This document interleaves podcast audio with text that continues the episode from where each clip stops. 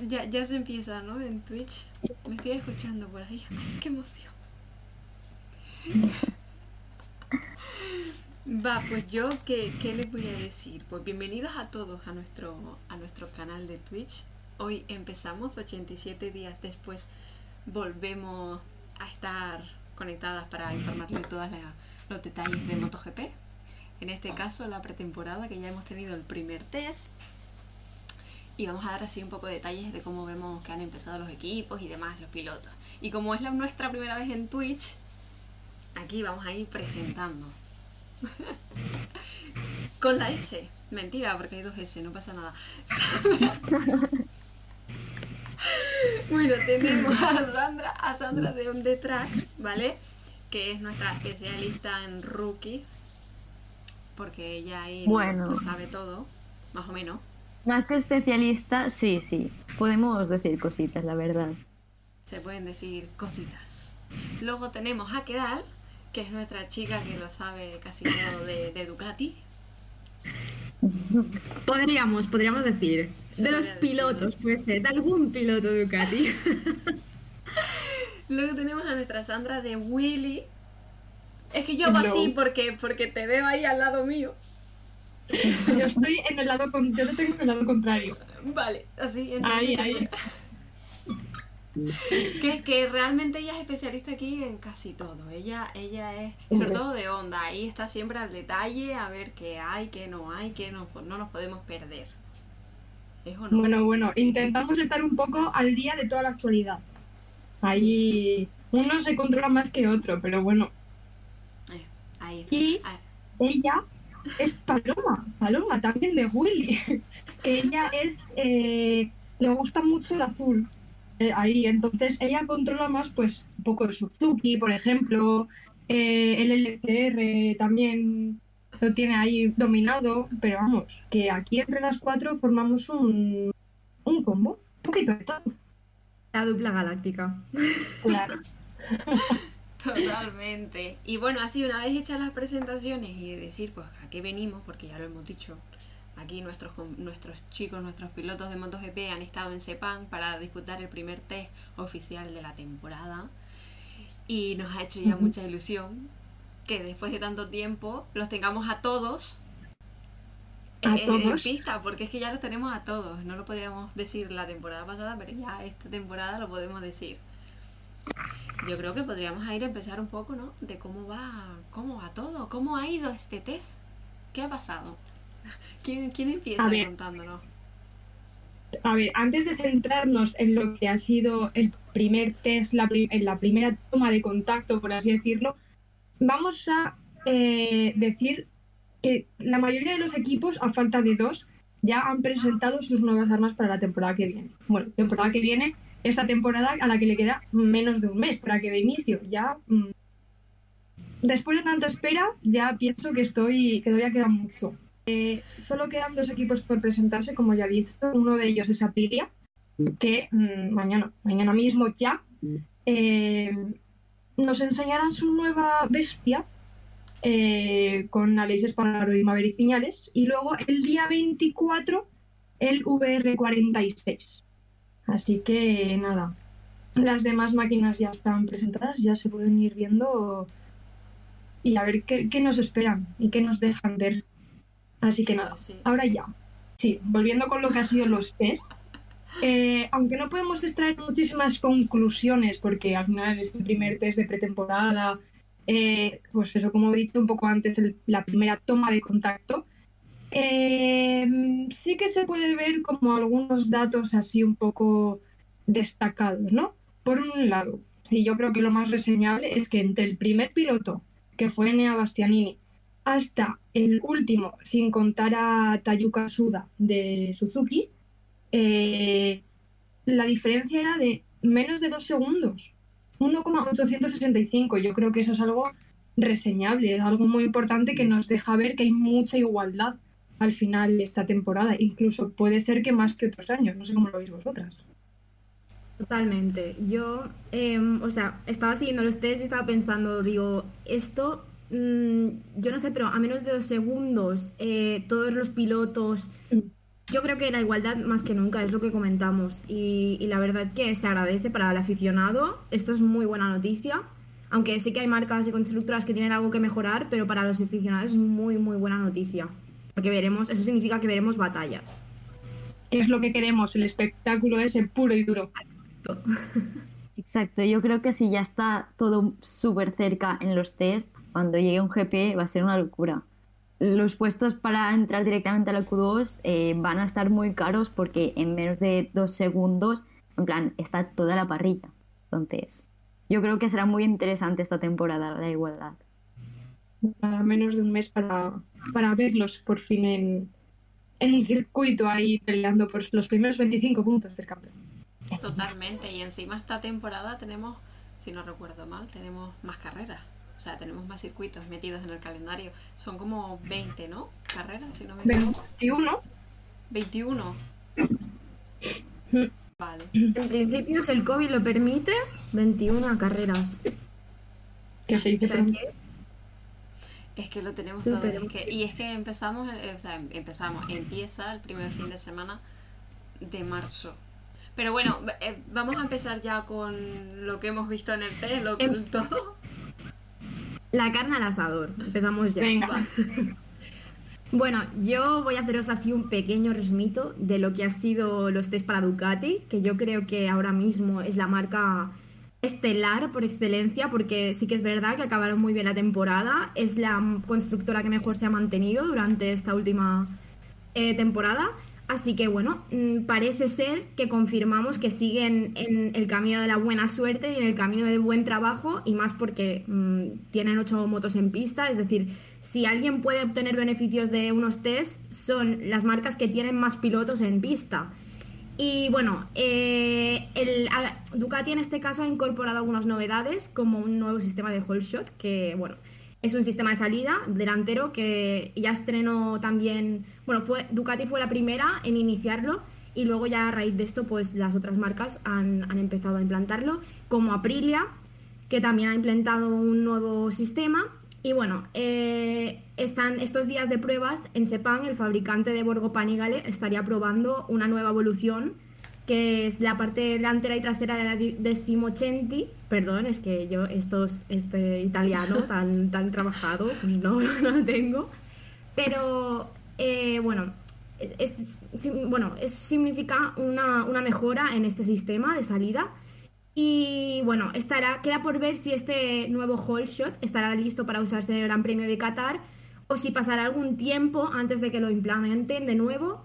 Y bueno, como mejor tiempo de los test eh, finalizó Enea Bastianini del equipo Bresini, pero con la moto del año pasado. Es decir, eh, tampoco podemos decir que esto sea un gran avance para Ducati porque sabemos que la moto del año pasado funcionaba ya.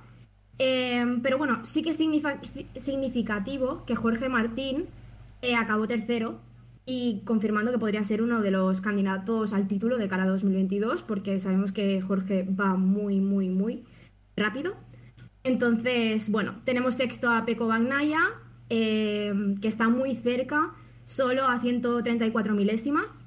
Noveno Johan Zarco, 11 Luca Marini, eh, 14 Jack Miller y 16 Marco Bezzecchi. Y por la posición número 20 tenemos a Digia, el rookie, con el equipo también Gresini. O sea que es decir que, bueno, tampoco no los hemos visto muy en primeras posiciones, pero hay que decir que sí que es verdad que es la marca que más ha podido aguantarse en las primeras posiciones porque el resto ha sido un poco caótico todo. Sí, se, se han ido bueno. turnando. Sí, Exacto.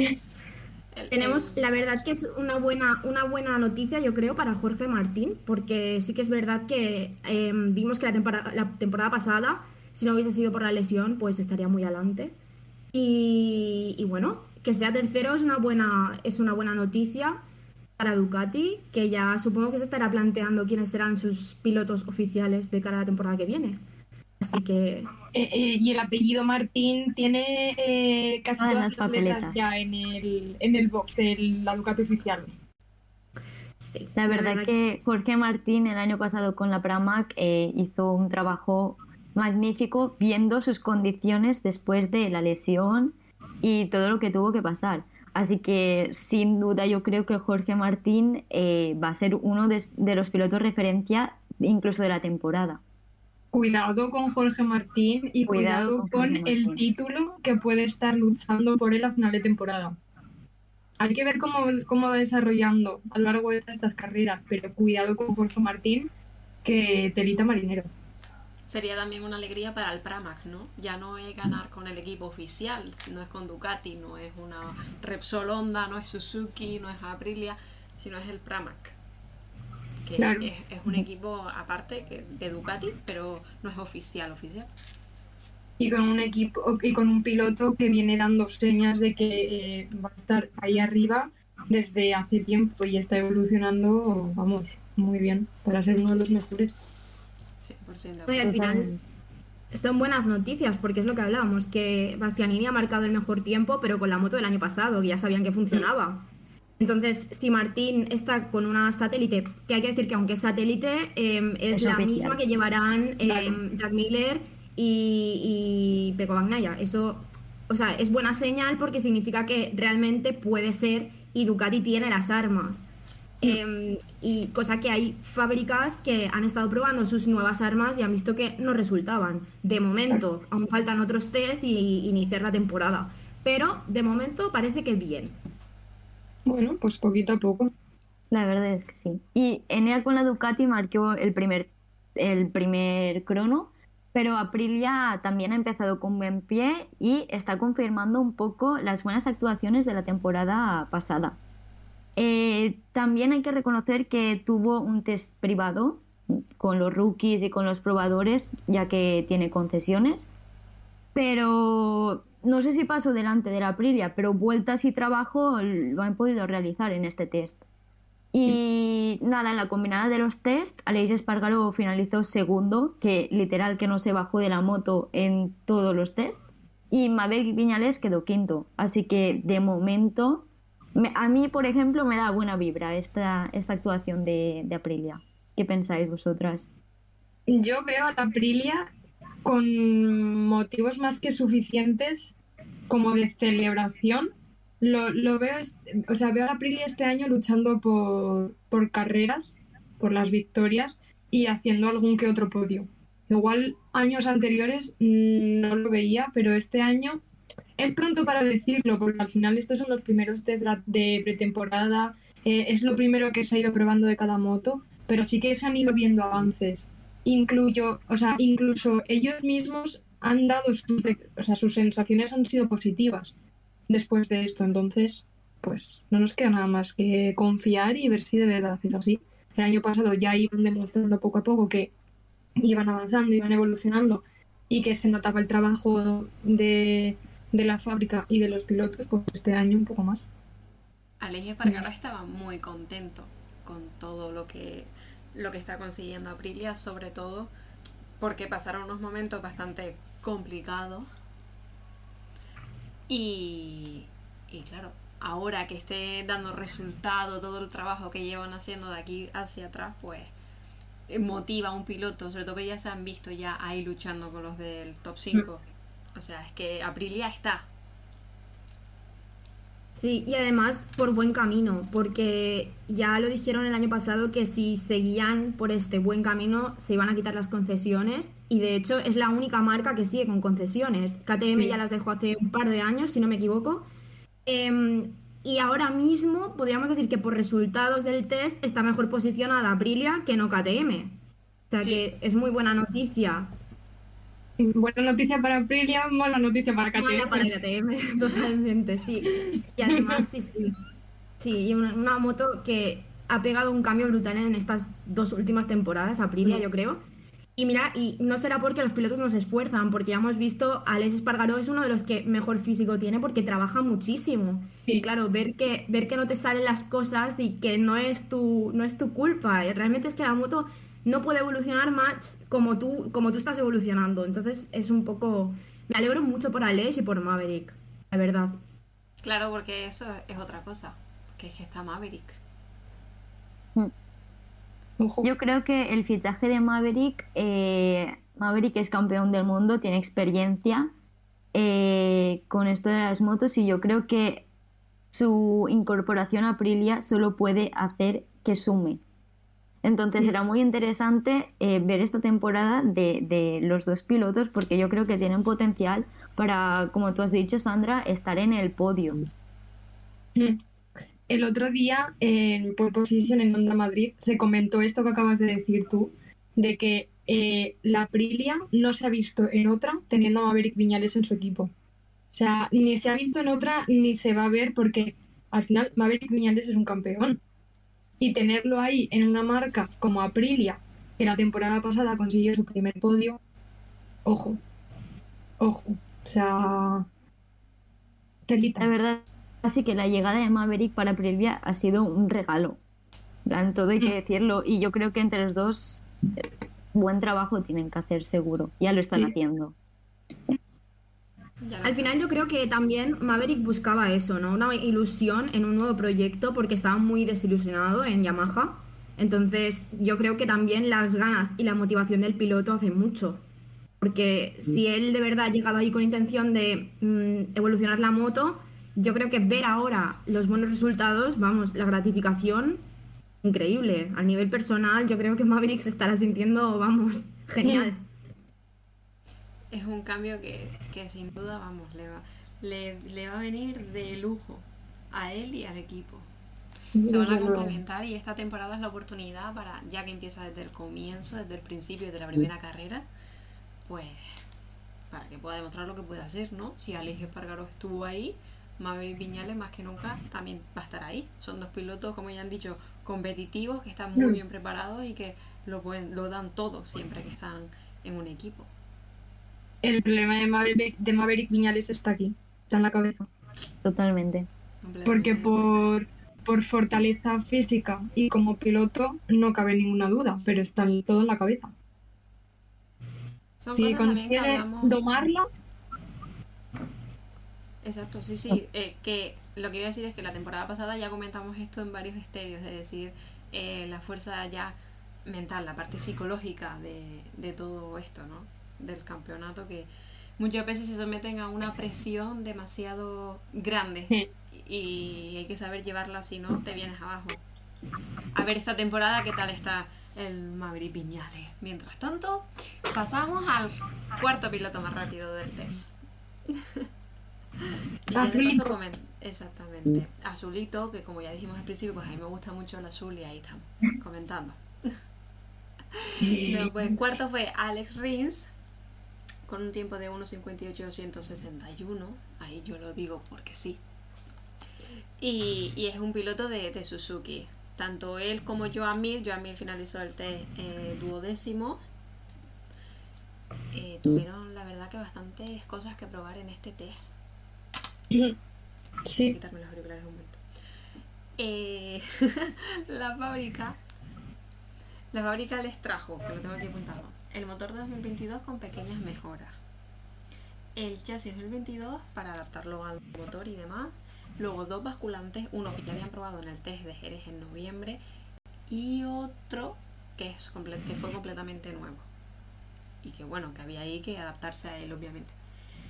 También se implementaron nuevas piezas para beneficiar las suspensiones delantera y trasera. También le trajeron un nuevo un nueva, una nueva versión del, del Whole Shot, ¿vale? Que de esta habló Alex Ring, que dijo que todavía había como que mejorarlo ahí un poco. Y también se probaron nuevos carenados y además, como siempre, pues electrónica, ¿no? Que ya eso va en cada equipo y que ellos lo tienen que ir adaptando. En conclusión ahí del equipo de Suzuki. ¿Todo eso se ha probado en estos dos días? Todo eso. Madre Todo mía, eso. se habrán quedado a gusto. Sabrá. Es que te digo yo, yo no, es que. A ver, hemos tenido la, la información oficial y, y completa de Suzuki, Sí. entonces no sabemos muy bien lo de otros equipos porque no nos han dado esta información tan explícita. Entiendo, lo entiendo. Por eso, Suzuki nos ha dado esta información y sin duda los pilotos están contentísimos de que la marca se haya implicado y que hayan podido tener la oportunidad de seguir evolucionando la moto con todo esto. Las conclusiones son muy positivas, sienten que tienen una moto mucho más potente y lo único así en lo que coincidieron los dos que había que mejorar era un poco aerodinámica. Ujú. Poco a poco van a ir ahí ellos trabajando y mejorando. Y como dije antes, Alex Ring nombró el whole shot. Que según explicó es un poco diferente al de Ducati. Porque el de Ducati es como un poco automático, ¿no? Que cuando el piloto sale de, de la curva y se va hacia la recta, pues la moto baja sola o se sube sola.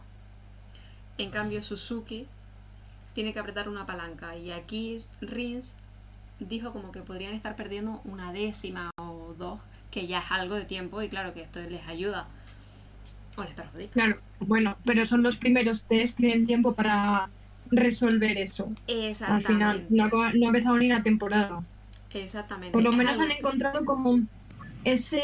eh, han encontrado dónde está el fallo. O saben que ahí, ahí hay un problema. Entonces, bueno, ahora vienen más test, quedan dos test eh, y en cero coma empieza la temporada. Entonces, las primeras carreras va a ser un poco donde se vaya viendo cómo van evolucionando el trabajo este de, de invierno que han hecho cada equipo y, y los propios pilotos, ya para asentarse y decir, este es mi momento.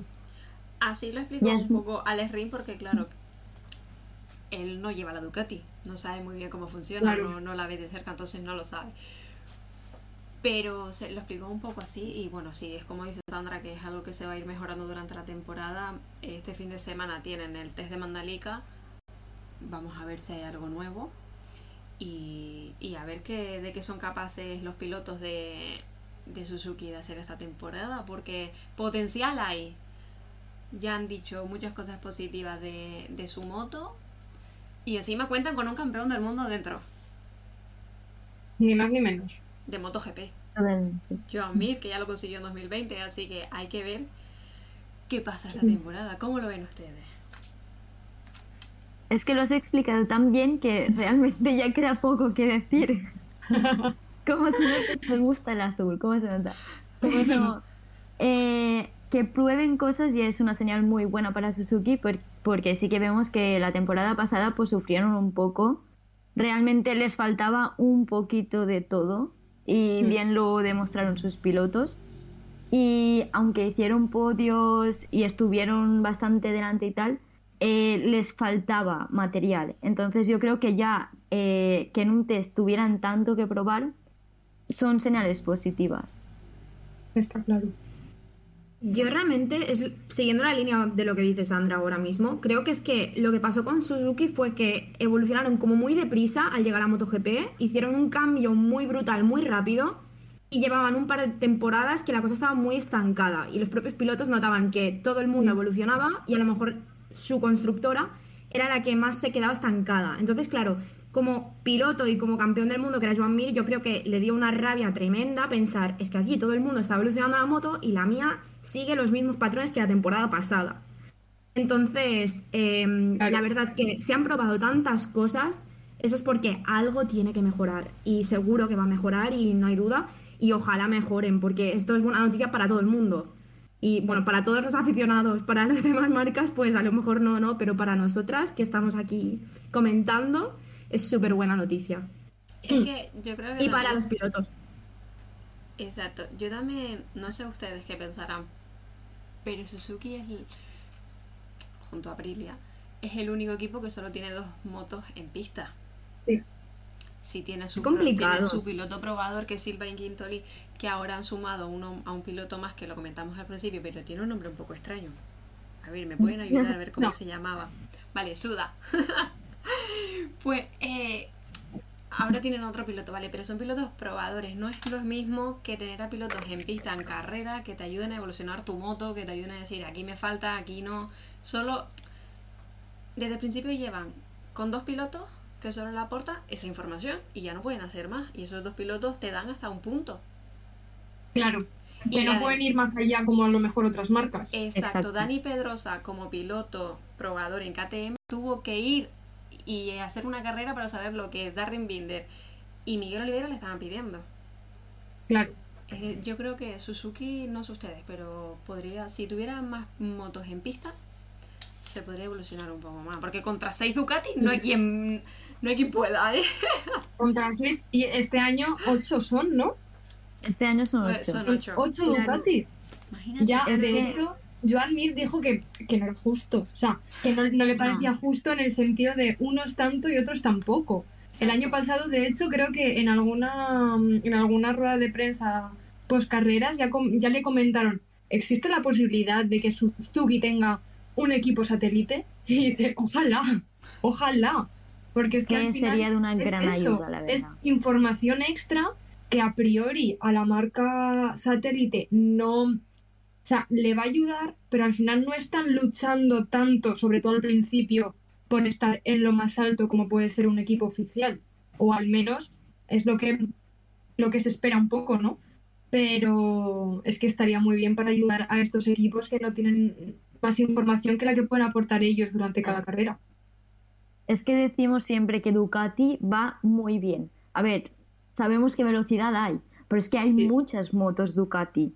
Entonces, claro, evidentemente van a destacar más que el resto. No sé Claro. hasta qué punto la desigualdad es real. En aceleración sabemos que sí, pero en todas las otras cosas a lo mejor no hay tanta diferencia, pero que haya tantas motos hace que, que se note mucho. Pero también, o sea, tenemos que destacar que como por ejemplo el equipo de Rossi, el equipo que se ha formado este año con Luca Marini y con Marco Bezzecchi, em, este equipo estaba buscando una moto con la que empezar a competir. Este equipo se estaba barajando si iba a ir con Yamaha, si iba a ser satélite de Yamaha o iba a ser satélite de Ducati. Y se han decantado por Ducati. Y es que es ver, normal, o sea, es que... es Yo también me hubiese decantado por, su- por Ducati. Claro, esto hay dos factores. Entonces todo el mundo quiere esa moto, todo el mundo quiere tener una Ducati y claro, ¿qué pasa? Los nuevos equipos que se quieren incorporar, pues ¿qué hacen? Pedir, pedir mm, una moto Ducati si se puede y Ducati encantada, con tal de tener más motos en pista, pues claro, es más presupuesto, pero sí que al final eh, la inversión es, es más, es mejor al final. Y yo creo que el resto de constructoras en esto tienen que dar un pequeño paso y, y aunque sea mucho presupuesto, pero yo creo que, por ejemplo, a Suzuki, que de hecho se estuvo hablando de crear un equipo satélite hace un par de temporadas, em, le iría de coña. Es que mm, sería, sería brutal para ellos. Y lo mismo Aprilia. Pasa que Aprilia sabemos que el presupuesto pues ahora mismo es inferior al del resto de las constru- constructoras. Pero, pero bueno, veremos a ver. Eh, sí, de aquí mm, a 2030 tendremos 50 motos más en parrilla si seguimos así. Fíjate, ya con los que estamos estamos bien, ¿eh? Sí. Sí, Y ya, sí. son, ya ya me parecen fantasía. muchos. Más no, por favor. Pues sí. Además, con- por añadir algo ya para pasar de tal, pero no solo ayuda para preparar la moto, sino para ganar títulos. El título de constructores no hay quien se lo quite a Ducati. Es que tienen ocho motos en pista. Es que Imposible. este- Es que, este año puntúan los ocho y ya son puntos para la fábrica. O sea, Sí, sí. y si les cuadra, se pueden llevar el de piloto individual y el de Sí. equipo, ¿sabes? Es decir, es que todo está ahí. Todo lo que ellos quieran. Es que así puesto es todo lo que ellos quieran. Si todo se alinea, Por- Ducati, como mismo puede ser positivo, puede ser negativo, porque dices, ¿cómo es posible también que con tanta moto, tanto buen piloto, no consigas qué?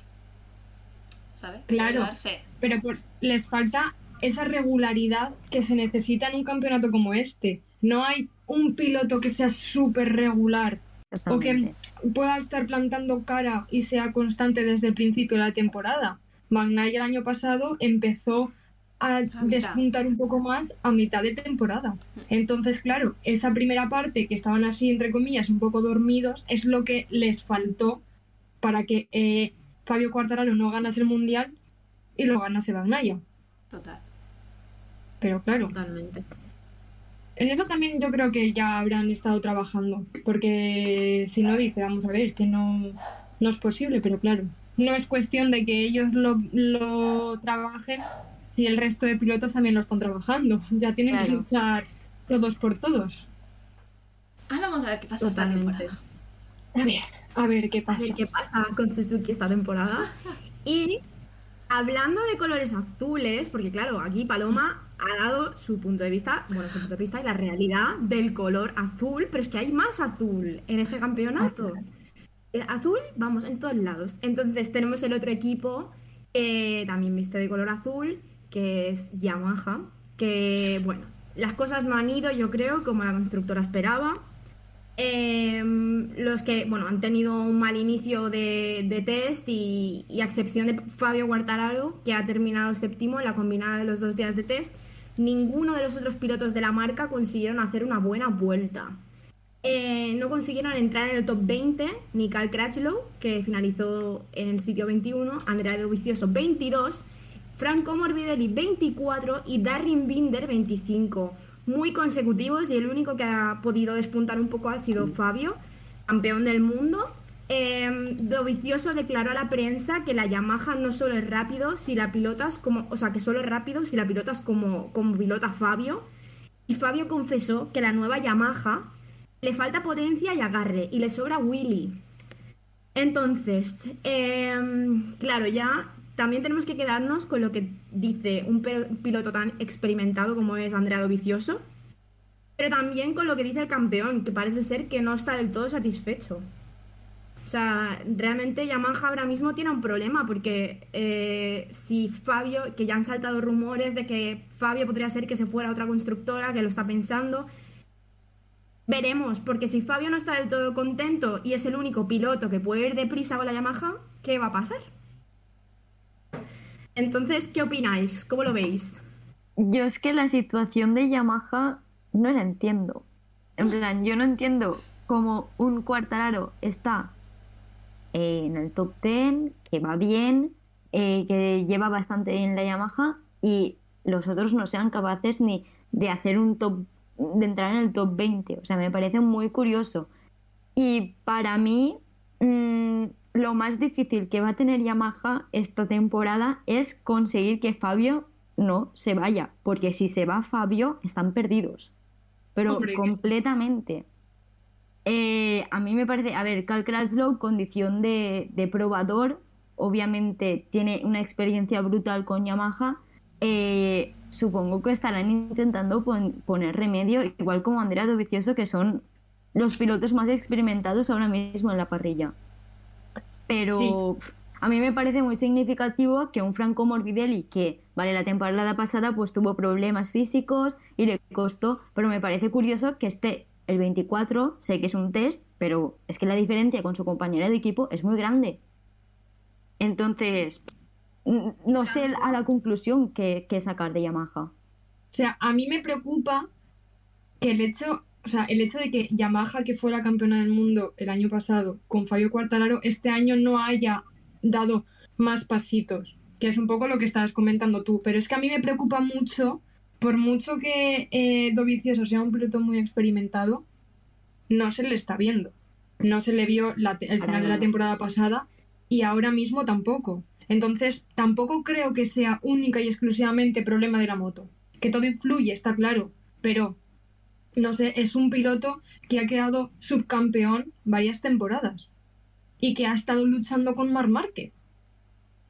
Entonces, a mí eso me, preocupa un poco. Es lo que yo creo que Yamaha en general, eh, igual es pronto para decirlo, pero en principio se me está convirtiendo como en la decepción ahora mismo. Entiendo, eh, o sea, entender eh, decepción como la que menos avances o lo que menos saltos o pasitos está dando para probar cosas nuevas de cara a lo que, a lo que viene ahora, que son 21 carreras. Que es que no son ni tres ni cuatro, es mm, la temporada en la que más regular tienes que ser si quieres conseguir algo. Y de momento no están dando, haciendo esos avances para poder conseguirlo. Y con un solo piloto, que es Fabio Quartararo, que es muy bueno, pero al final es un piloto joven y que no lleva muchos años en la, categoría, no sabe, no tiene esa experiencia como pueden tener otros pilotos. Entonces no puede pilotarle la Yamaha a lo mejor como hacerla suya totalmente y darle todos los resultados y toda la información que a lo mejor necesita, ¿no?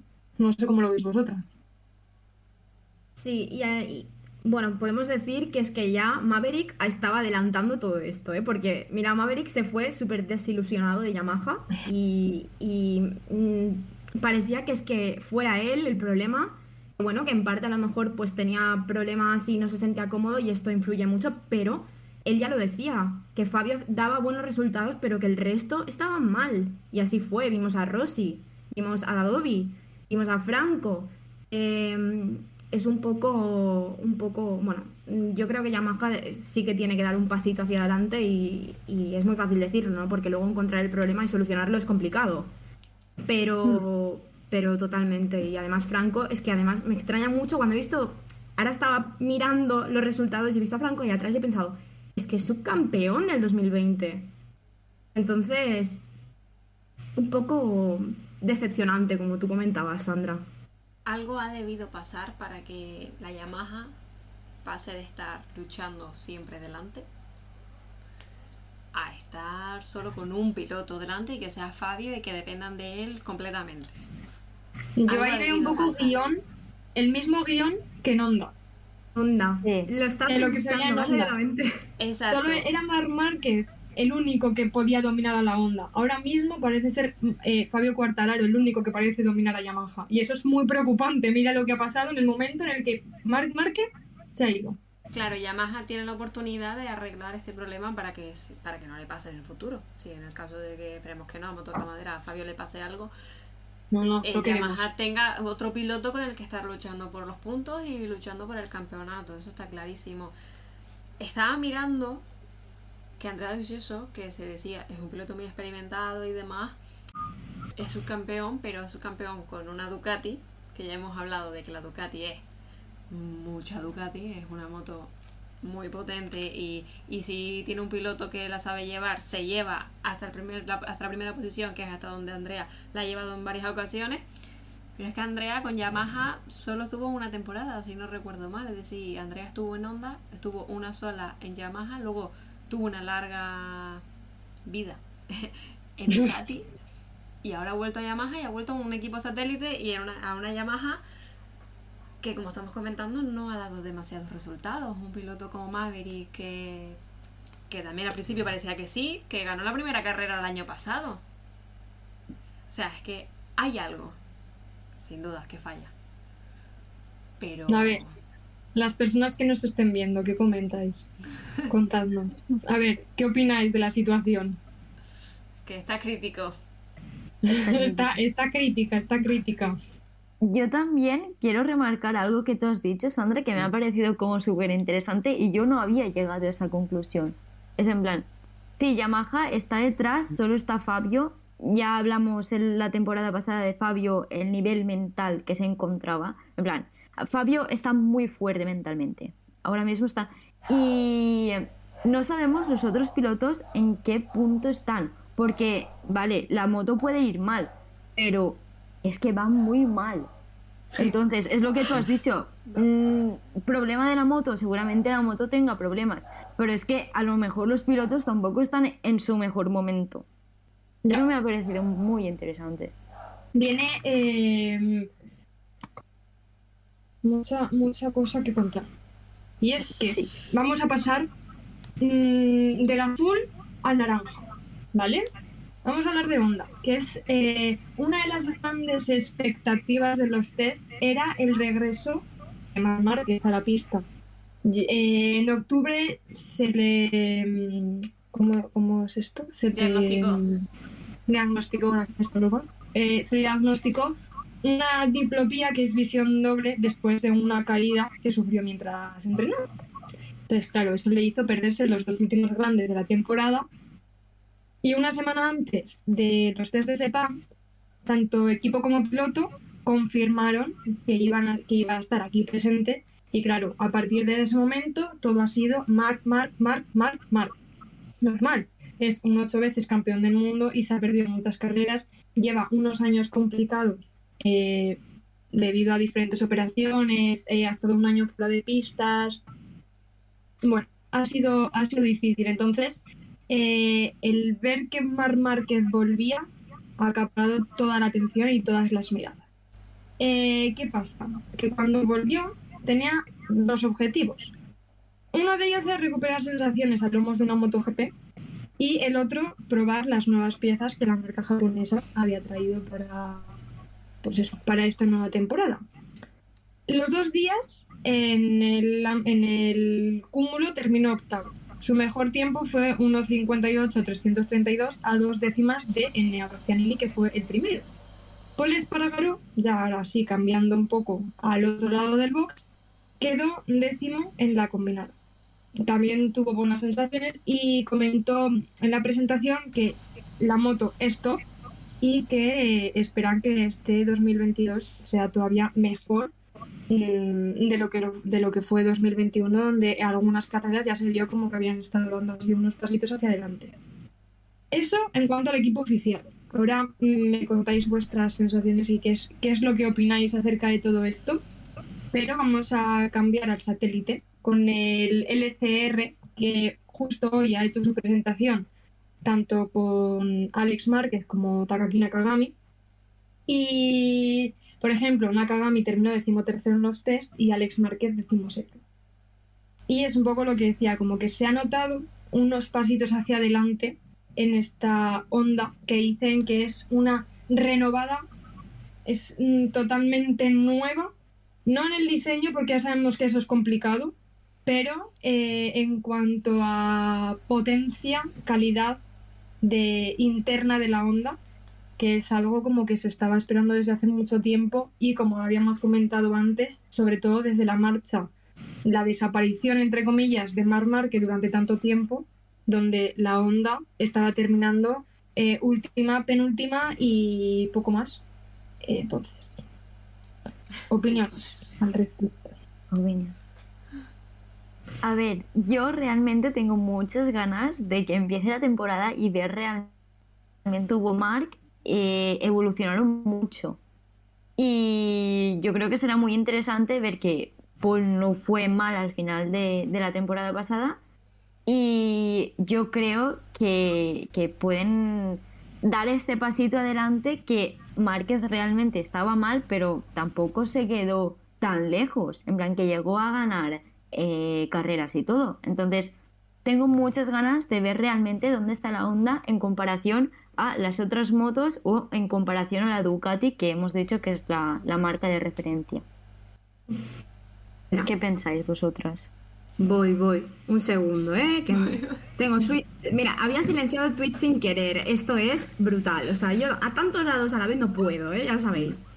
Bueno, yo, yo sobre Honda, yo sinceramente creo que yo y todo aficionado del motociclismo espera una mejora porque de verdad que peor no podemos venir. del sitio que venimos no podemos venir peor.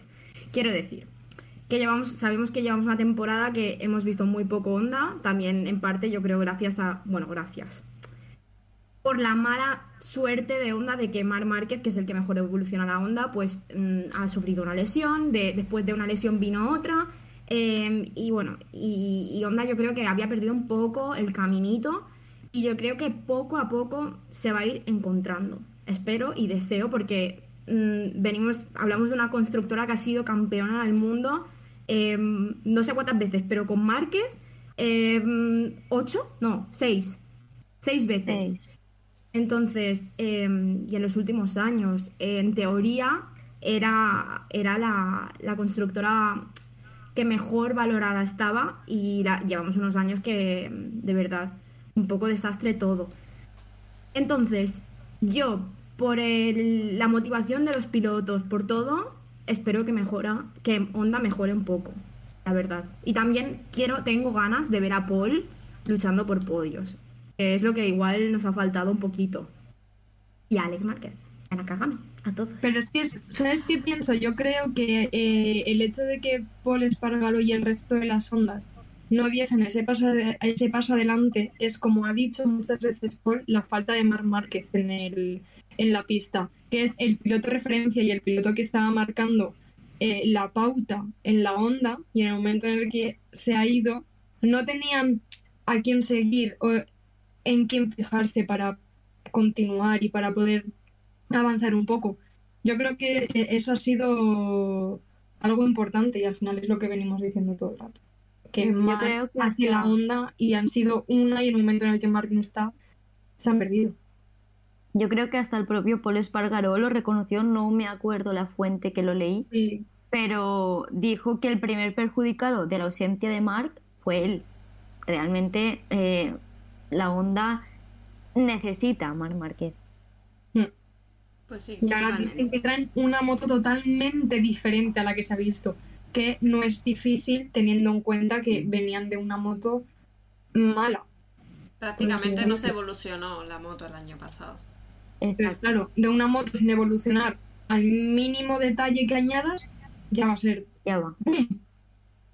Además, se han encargado todos los pilotos de recalcar que la moto no se ha hecho a solo comentarios de Mar Márquez, sino que se han tenido en cuenta todos los comentarios de todos los pilotos.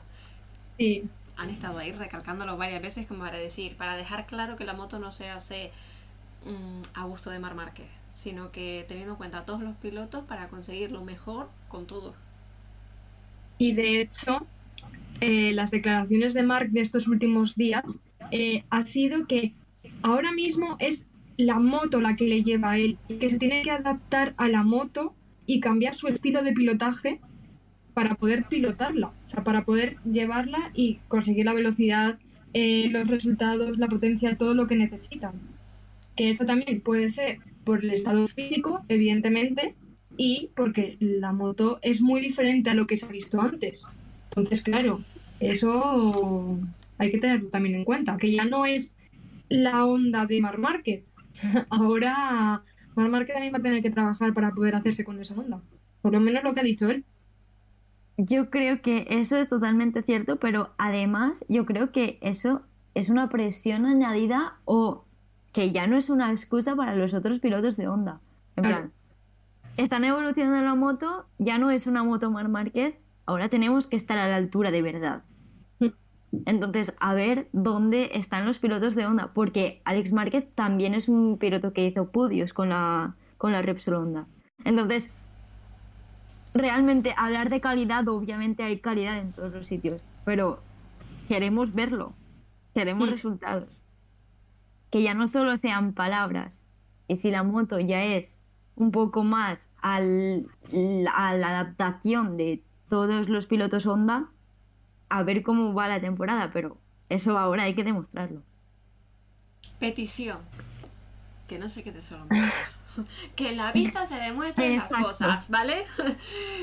Eh, Venga, continúa con el naranja, Paloma. sí, pero antes, antes de saltar al otro naranja de, de la parrilla, solo decir que los té no son nada en comparación con una carrera.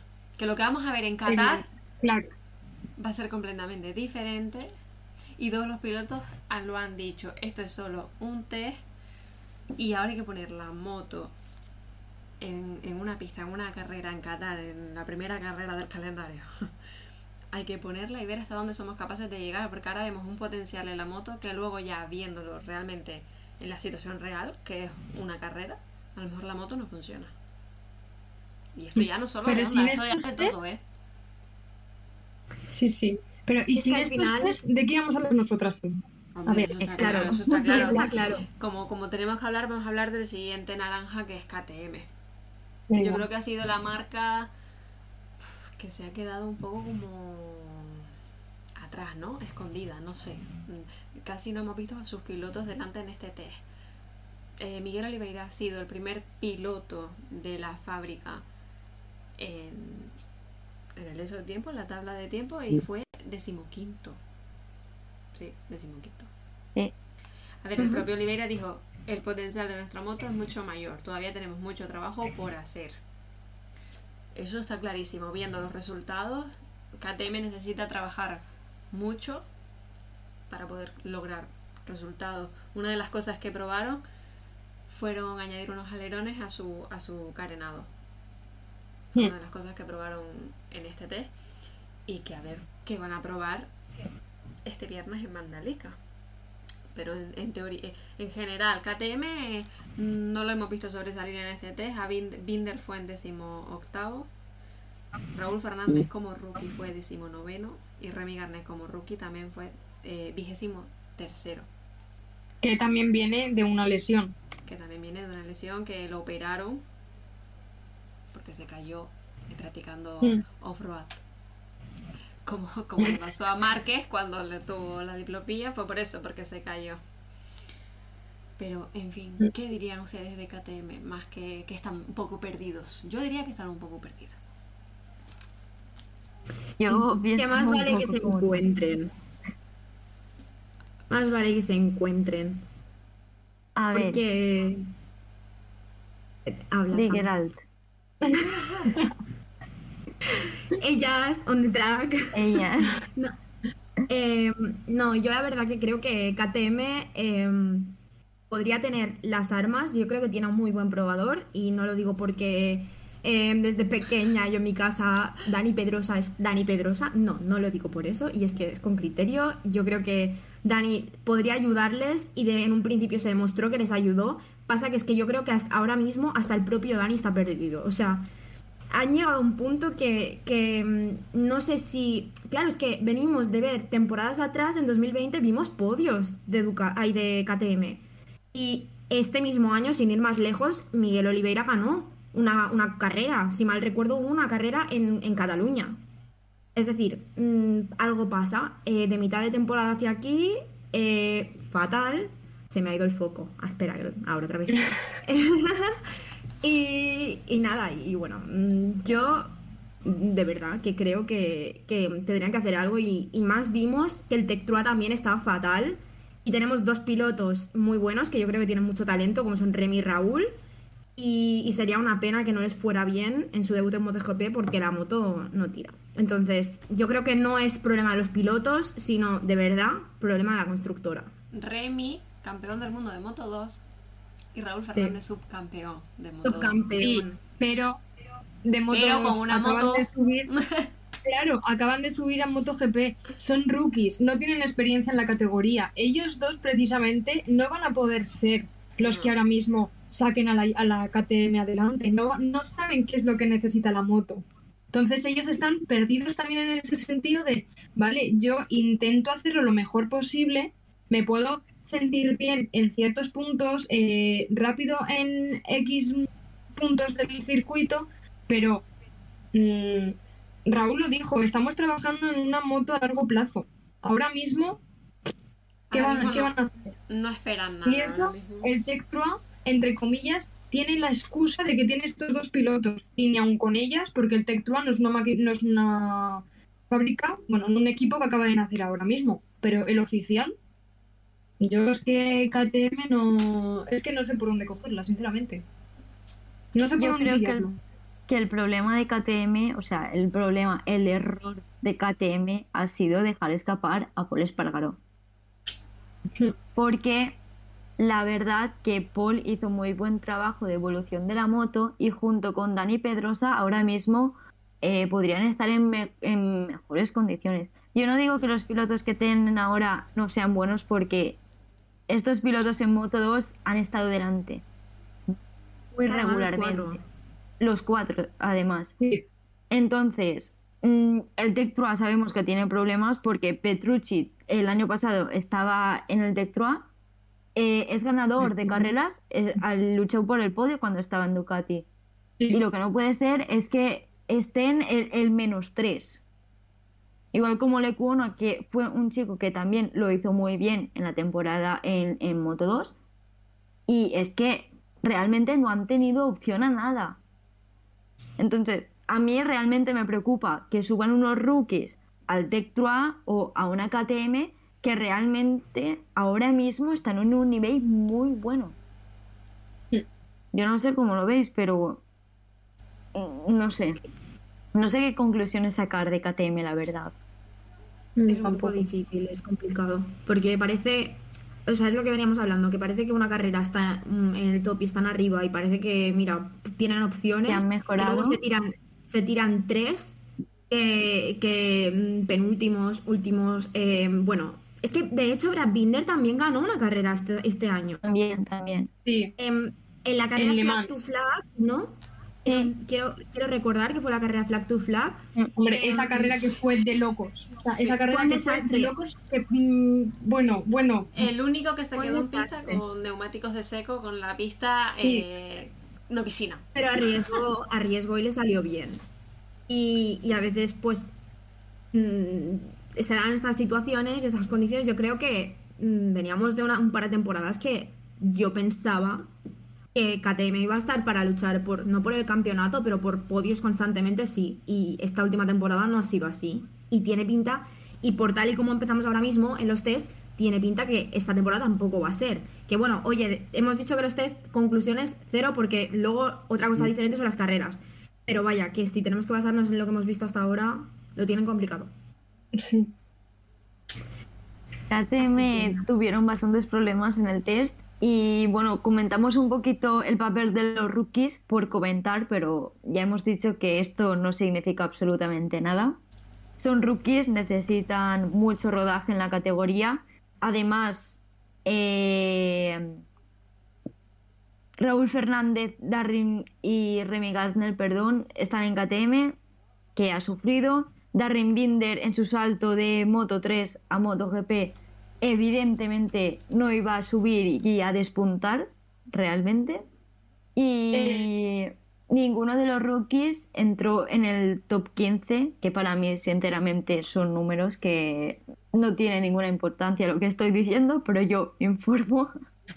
Eh, Marco Bezzecchi eh, terminó el 16, Raúl Fernández 19, eh, Dichan Antonio el 20, Remy Gardner el 23 y Darren Binder el 25.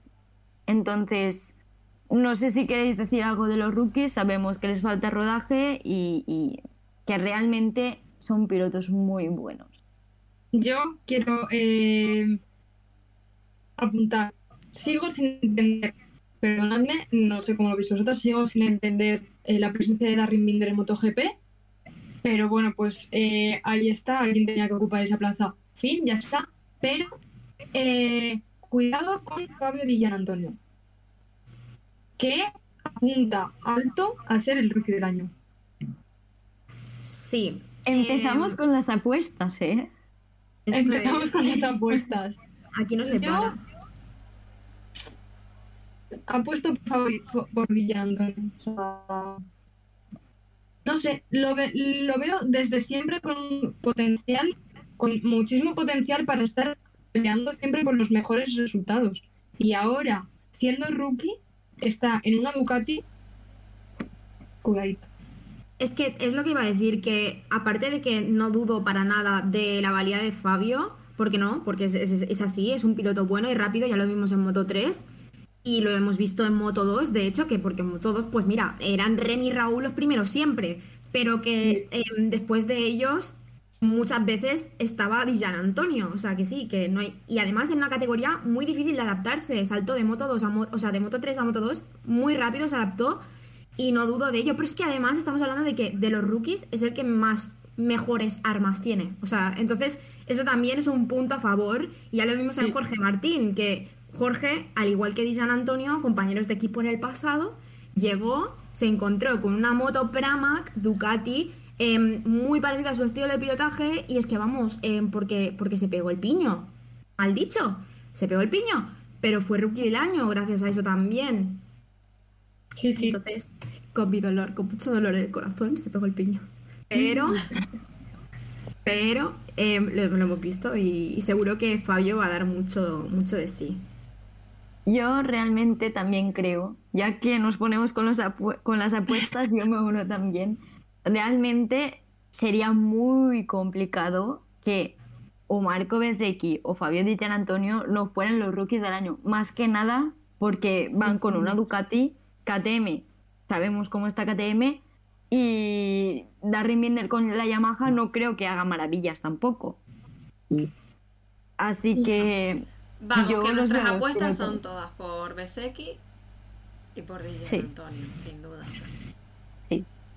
Y no, o sea, mm, y re- remarcamos mucho que por la moto también, porque sabemos que los otros pilotos son muy buenos, ¿eh? También tenemos que decir. Hombre, que a mí me encantaría que Raúl Fernández fuese rookie del año. Me encantaría. Por eso. Pero no tiene la máquina. Exacto. O sea, no, no tiene el combo completo para hacerlo.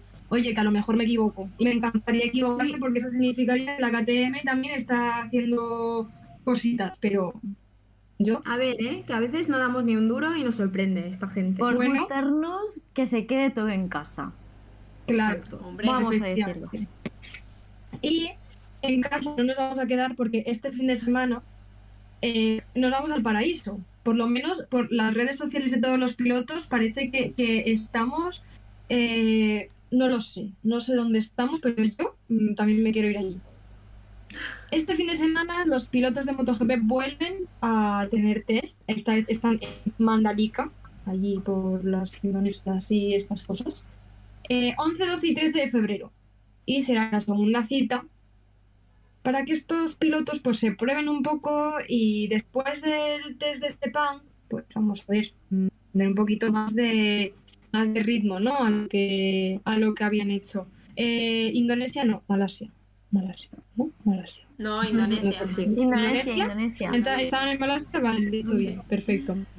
Eh, ahí, mi cabeza estaba a dos cosas a la vez. En el paraíso. Vale, pues claro, Sí. en el paraíso, justo. Ya tenemos nuevo circuito favorito, ¿eh? un circuito nuevo. Eh, es verdad que el Mundial de Superbikes ya pasó ahí, por allí en 2021. Pero a ver qué tal se le da esto a los pilotos de MotoGP. Así que algunos datos. Tiene 4,3 kilómetros. Es ahí un circuito interesante. 11 curvas a izquierdas y 6 a derechas.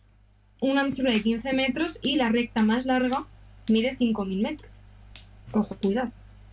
Yo me Cuidado. quedo sobre todo con 11 curvas a izquierdas. Eso te iba a decir yo.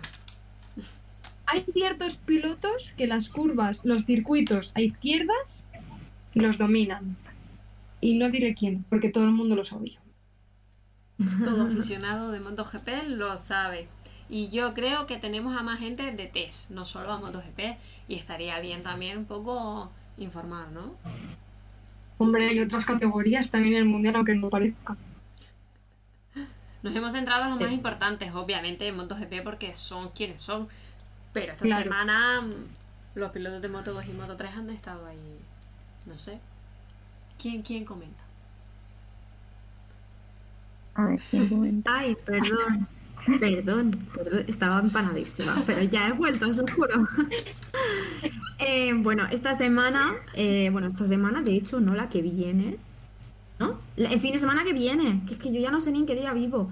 Eh, el 19, 20 y 21 de febrero, ya me he ubicado, chicas, os lo juro, ya me he ubicado. Otra que estaba en el paraíso. Sí. Madre mía, yo estoy, yo desde que he visto el circuito de Mandalika, yo estoy allí mentalmente. Yo no estoy aquí haciendo mis clases, no, yo estoy en Mandalika, en el circuito. Venga. Entonces, eh, en el circuito de Portimao, el 19, 20 y 21 podremos, bueno, no podremos ver, pero podremos presenciar, bueno, para leer, Exacto, leer. eh, Leer y luego escucharnos a nosotras. ya escucharnos a nosotras, ya, ya que estamos aquí, hacemos el anuncio. Eh, a los pilotos de Moto 2 y Moto 3, que serán bueno, unos test importantes para ellos porque podrán probar, los que hagan el cambio de equipos o debuten en categorías podrán probar la moto.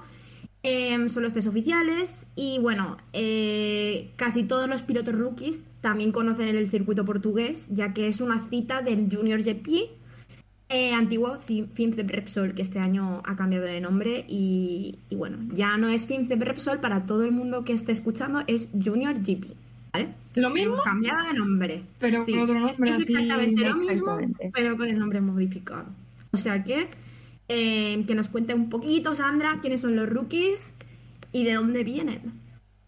Y sí que es verdad que este año tenemos plantillas totalmente renovadas, casi casi, porque es que hay muchísimos rookies, creo que hay 11, eh, 10, 11 rookies en cada categoría eh, inferior. Voy a contaros así, que lo tengo todo apuntado porque hay tantísimos que si no, no me da la cabeza. Eh, os comento rookies en Moto 3, Iván Ortolá, Dani Holgado, Scott Ogden, Matteo Bertele, Joshua Watley, Joel Kelso, Elia Bartolini, David Muñoz, eh, Diogo Moreira, Mario Hachi y Tayo Furusato.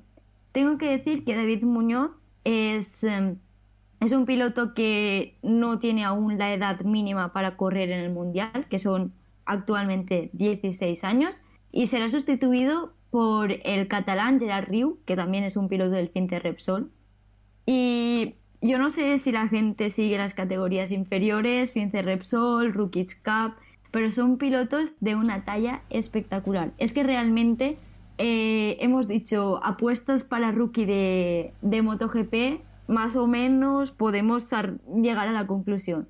aquí hay tanto talento que yo no sé quién podría ser, quién, por quién apostaría, quién irá mejor. O sea, es que es una locura. Realmente hay campeones eh, del Mundial Junior, del Campeonato Italiano de Velocidad, eh, ¿de dónde más? Eh, de la Asia Talent Cup y de la British Talent Cup. O sea, que las copas de promoción vienen súper fuertes, la verdad.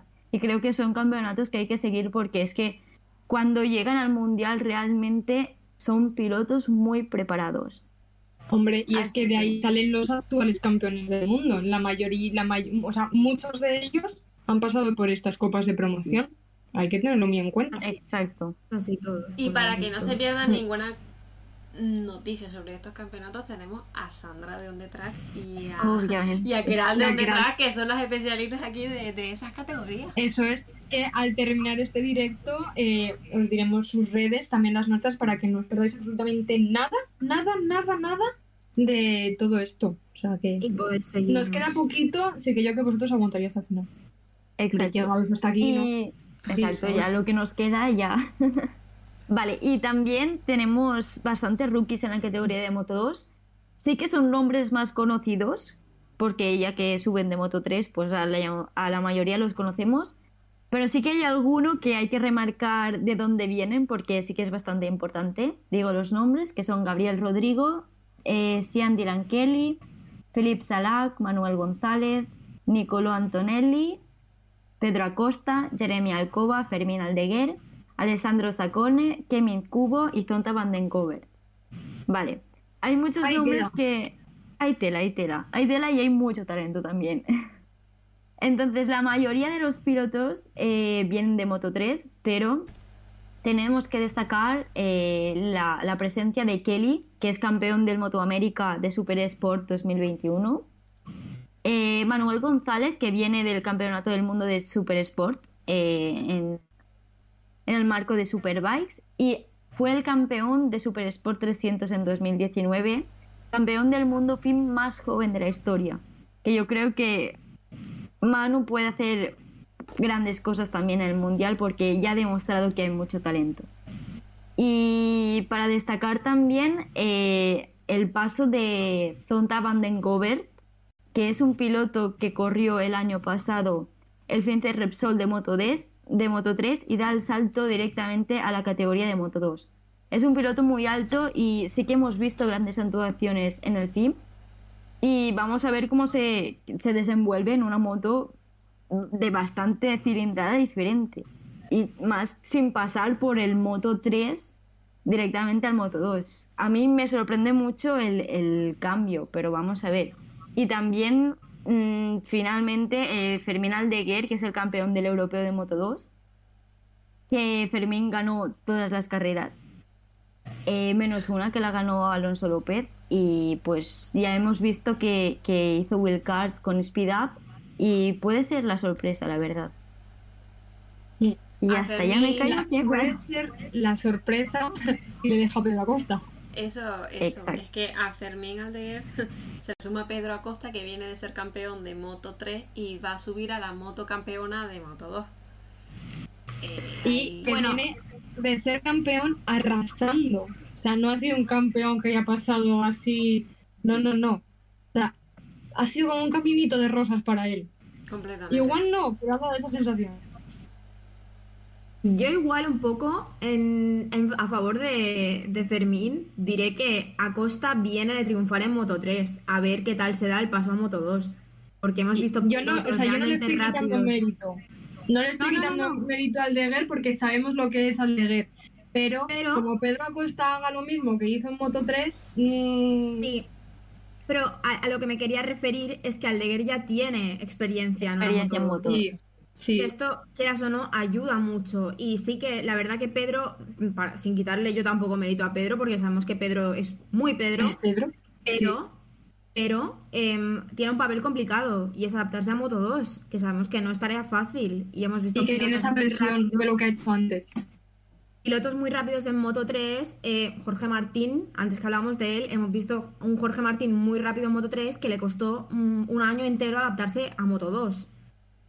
Ojo, no hacía malos resultados. Sí, que no hacía malos resultados, pero como para luchar para el campeonato no estaba.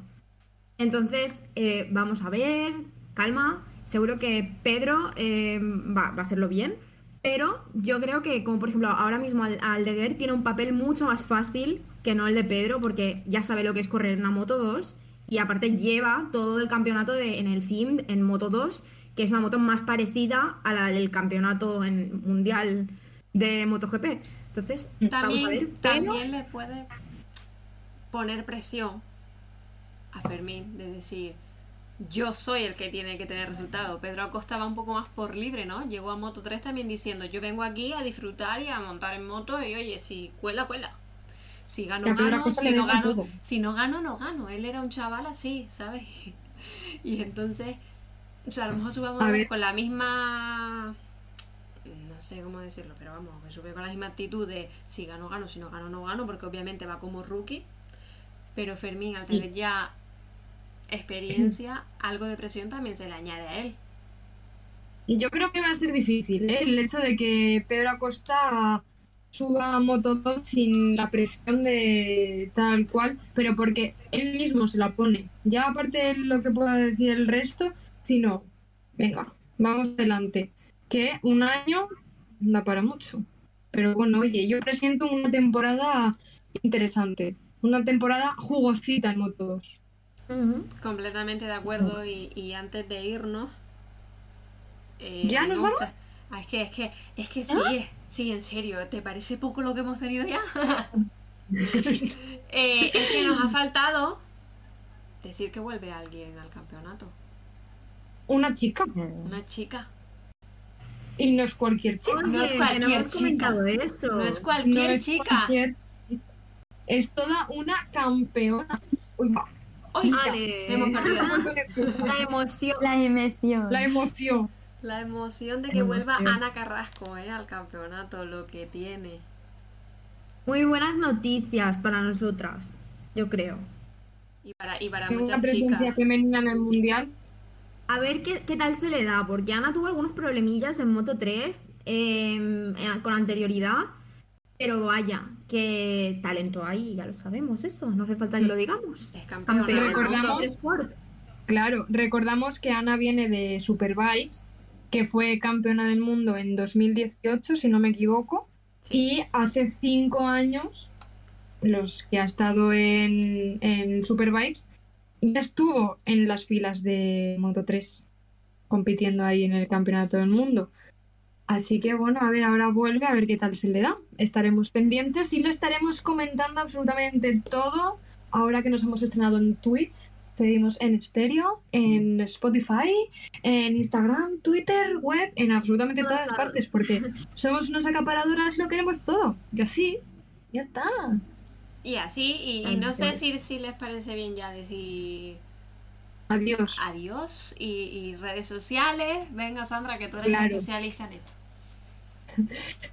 Las redes sociales. Eh, aparte de aquí en Twitch, que somos WillyGP, pero que estamos con las chicas de On The Track, eh, que aquí en, en la pantallita veis los dos logos para que nos podáis seguir también. Ya iremos avanzando y iremos dejando aquí las redes, pero bueno, mientras tanto, yo os las dejo. Eh, las chicas de On The Track, On The Track todo junto con dos Ks, en Exacto. Instagram y lo mismo en Twitter, pero en Twitter con una barra baja. Correcto. Y luego mm, Paloma y yo somos Willy en Instagram willy.gp y en Twitter willygp barra baja. También estamos en la web willy.es y nada, en plan, por todas partes ya, ya veis donde, donde queráis, ahí estamos. Si no nos encontráis es porque no queréis. Totalmente. Completamente de acuerdo. Ha sido un placer, nos hemos entrenado súper bien, ¿eh? Yo creo que ahora deberíamos de escuchar los audios de estéreo, pero nos podríamos despedir ya de Twitch.